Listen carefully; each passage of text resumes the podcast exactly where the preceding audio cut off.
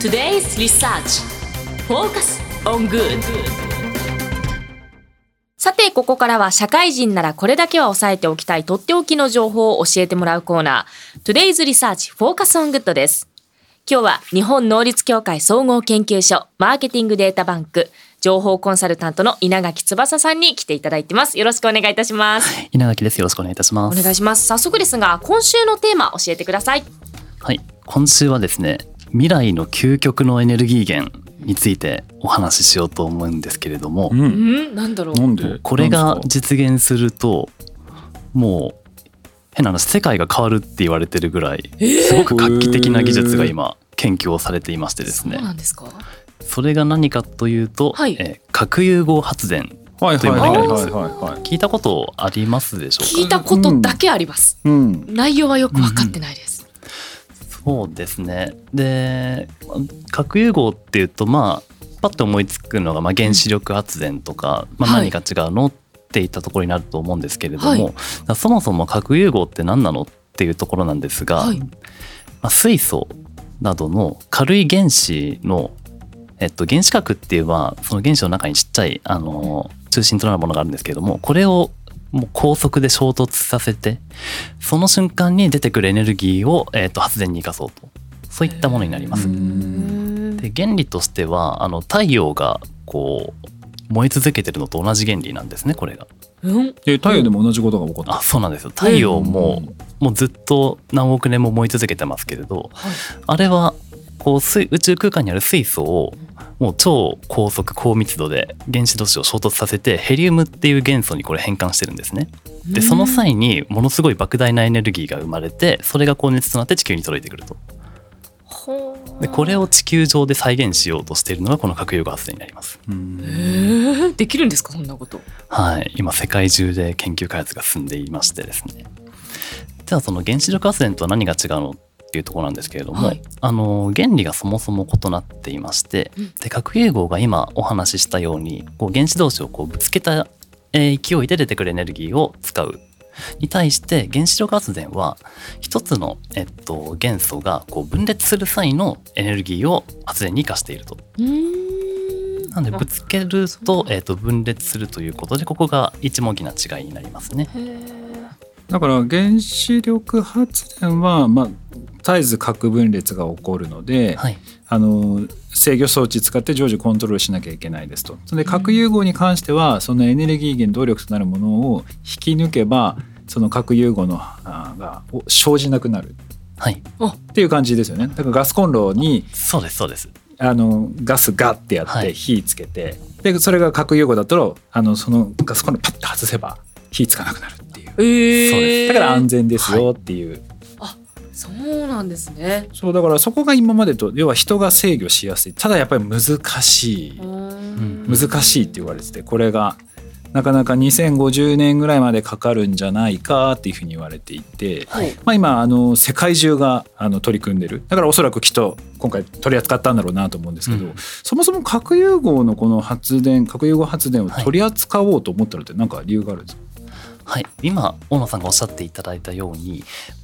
ものすごく技術的に難しいんですね。なので実現可能がもう早くても2050年とか場合によっても2100年ぐらいまですごく長いスパンでこう研究開発しなければいけないって思われていたものが近年ここ2010年代の後半以降ですね、はい。世界中でスタートアップの参画が非常に増えてきてましてで技術の開発が非常に今急速に進んでいて、はい。で当初の見通しよりもこれ早くに実現できるんじゃないか。あ。このままいけばもう2030年代の後半から2040年代ぐらいまでにもう商用化、まあ、実際にこう電気を作り出して供給ができるぐらいにいけるんじゃないかっていう見通しが出てきたのが一つあります。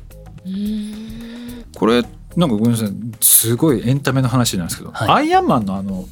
あそこの胸にあるやつですよね。核融合って。そうですえそうなんですか？あれってそうなんですか？そう。トニー・スタークのやつ。なんか急に親近感湧きました。あれなんですか雲の上の存在だからもうなんか全然わからなかったそうだからトニー・スタークはあっさり核融合発電実現してるんですよ。すごいでますさねにまさにあれをやろうとしてるって感じですよね。ただもうこのサイズであれをやろうとするにはもうものすごい大変な。大変な。あそれは SF なんですね。それはい。それですね。はい。あ実際はあれのねもう数数千倍ぐらいでかい。はあ。でもあながちあの映画ちょっと間違ってなくて、はい。あの映画のあのトニー・スタークが出てくるそのアイアンマンの1に出てくるやつと、はい。実際今これやってるの形ほぼ一緒です。えすごくないですか？それ映画作った方が。あのイーターの人に聞いたらあれをちょっと参考にしたとかって言ってましたけど。そうなんですねその,、C、あの CG 図とか書くときになんかイメージが近かったえじゃあそれがだんだんこの後主流になってくるかもしれないっていうことなんですね。まあ今後でもこういうのが多分主流になってくるんじゃないかなと思うんですけど、そもそも核融合発電ってどんなメリットがあるんですか、はい、とメリットは大きくあの5つあります。で1つがあの少ない量で膨大なエネルギーを埋めるということですね。うん。で先ほどのその原料となるのが、まあ、水素、まあ、厳密に言うと重水素とあと三重水素っていう、まあ、2つあるんですけれども、はい。これを 1g ずつ使うと、えっと石油8トン分で生み出せるエネルギーと同じだけ作り出せると。ああすごいですねそう考えると。いうこれが一つ大きいですね。少ない量でたくさんエネルギーが作れると。でもう一つが、えっと、その燃料の供給がすごい安定的であるという点ですね。でこの重水素とその三重水素、まあ、トリチウムというんですけれども、はい。こちらは海水に非常に豊富に含まれていてでここからあの取り出すこと技術が確立できればもう半永久的に取れるのでうん。枯渇の心配がないというのも非常に大きい。燃料が海水中に含まれる、そう海水中にあのこういった素材がもう含まれていて今これを効率的に取り出す研究というのも進んでめられているんですけれどもこれがあの確立できれば特に日本だともう天然資源も、まあ、海外からの輸入に頼っていますしあの再生エネルギーについても、まあ、風力であれば風が吹いた吹かないとか太陽光発電であれば太陽の光が出てる出てないというところで非常にこうムラがあると思うんですけれども、あの海水からまあ半永久的にこう取り込むことができればもう継続的に発電ができるということでこれも非常に期待がされています。あとはこう発電に際してこう CO2 が全く出ないであったりとかあとは先ほどローンさんがおっしゃったように、まあ、緊急時でもこう電源を切れば反応が止まるのであの大災害大事故につながる危険性が少ないというところも非常に大きなメリットになります。ね、すごいですよね。だからこういうまあメリットがあってこれからまあいろんな資源が枯渇して電力供給っていうのが難しくなってくる中、まあ、かなり期待をされている技術なんだろうなと思うんですけど実際にできそうなんですか？夢のまた技術みたいなのが言われる時もあるんですけど、確かにそうですね。あの少し前だともう時間だけかかってこんなできないものにお金かける無駄なんじゃないっていう声も実際多かったんですけれども、はい。ここ12年ぐらいですね、まあ、日本とあと海外とでさまざまな国際プロジェクトが指導動いているんですけれどもあのこういったあのプロジェクトであの初めてもう人類史上初めてその核融合に必要な超高圧高温度なプラズマっていう状態があるんですけどもこれをあの一定時間持続させることに成功したであったりとかあとはあの例えばこれまでとは全く違ってあのレーザー光をたくさん照射してその勢いで核融合反応を起こすっていった新たな技術がこう出てきたりとか技術革新が非常に今進んでいる状況にあるので決してそう遠くない未来なんではないのかなと思います。ってなると電気代が安くなったりしてくるってことですか？あこれが実現できるでもそうかもそうかもしれないですね。あ確かに確かに。ねはい。うん、それは絶対多分。頑張れ頑張れって感じですねね。じゃあ。でもその2050年までちょっと待てないですよね。そうですね。そこをねちょっとやっぱトニー・スタークが出てこないと。はい、スパッとスパッと開発してくれないと。どっかにいないから。そうだから今今ね世界中の科学者が今そういうこうトニー・スタークのようにですね核融合発電をこう作ろうというので今躍起になってるんですけどその中でやっぱり日本が、まあ、世界をリードしてるっていう話もよく聞くんですけれどもはい。実際そのあたりっていかがなんですか、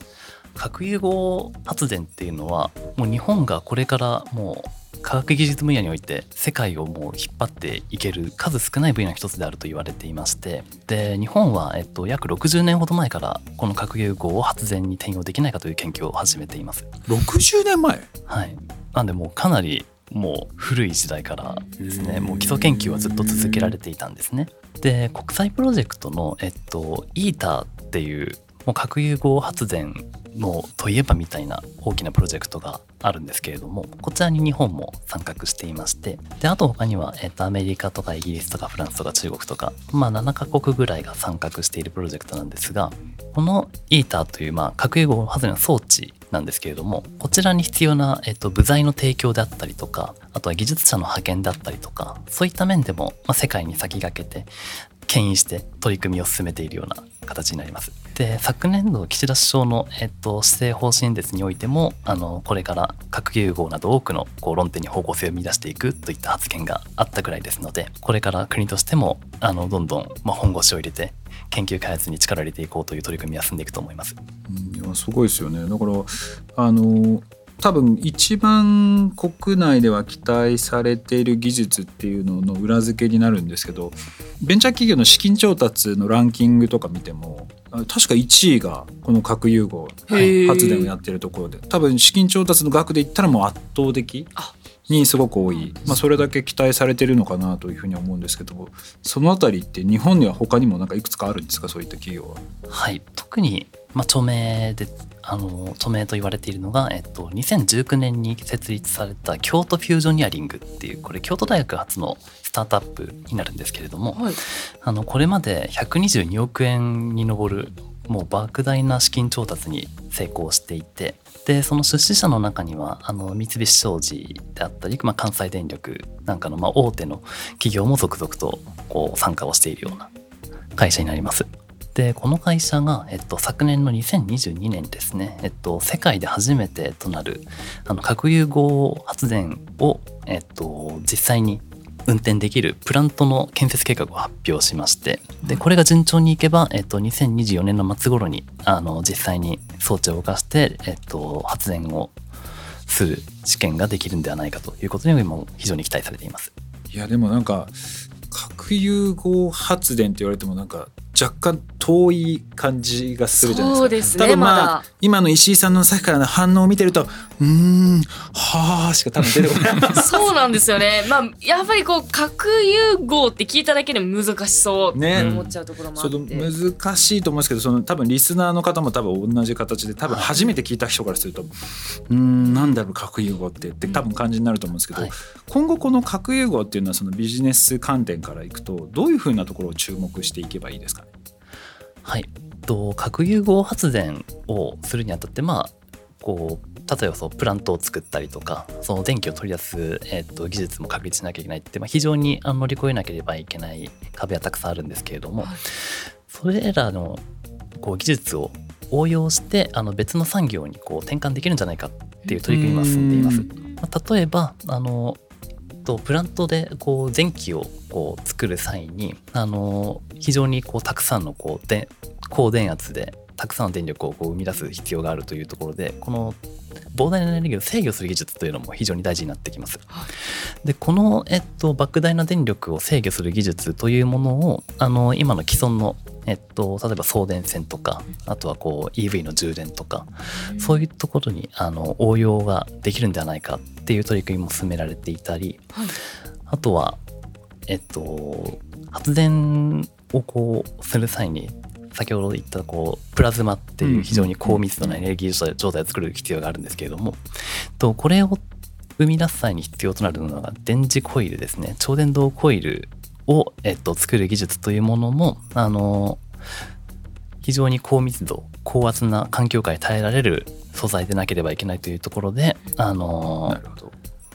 これもさまざまな他の産業に応用できるんじゃないかっていうことも、核融合がどんどん育っていくと産業への応用が可能になってくるっていうところがまあポイントになってくると。はい、でそんな中そういうところをどうやってこう見抜けばいいんですかね。スタートアップ企業をこう見つけていったりだとかあと国の規制を注目して見ていくっていうところが大事ですか、はい、はい、まさにそうですね。あの特にこれからも関連するスタートアップっていうのはま増えていくと思いますし、はい、あとは業界団体でフュージョン・インダストリー・アソシエーションという団体があってでこちらの、えっと、出している報告書の方でもう注目のスタートアップこんな会社がいますっていったリストをも作っているんですね。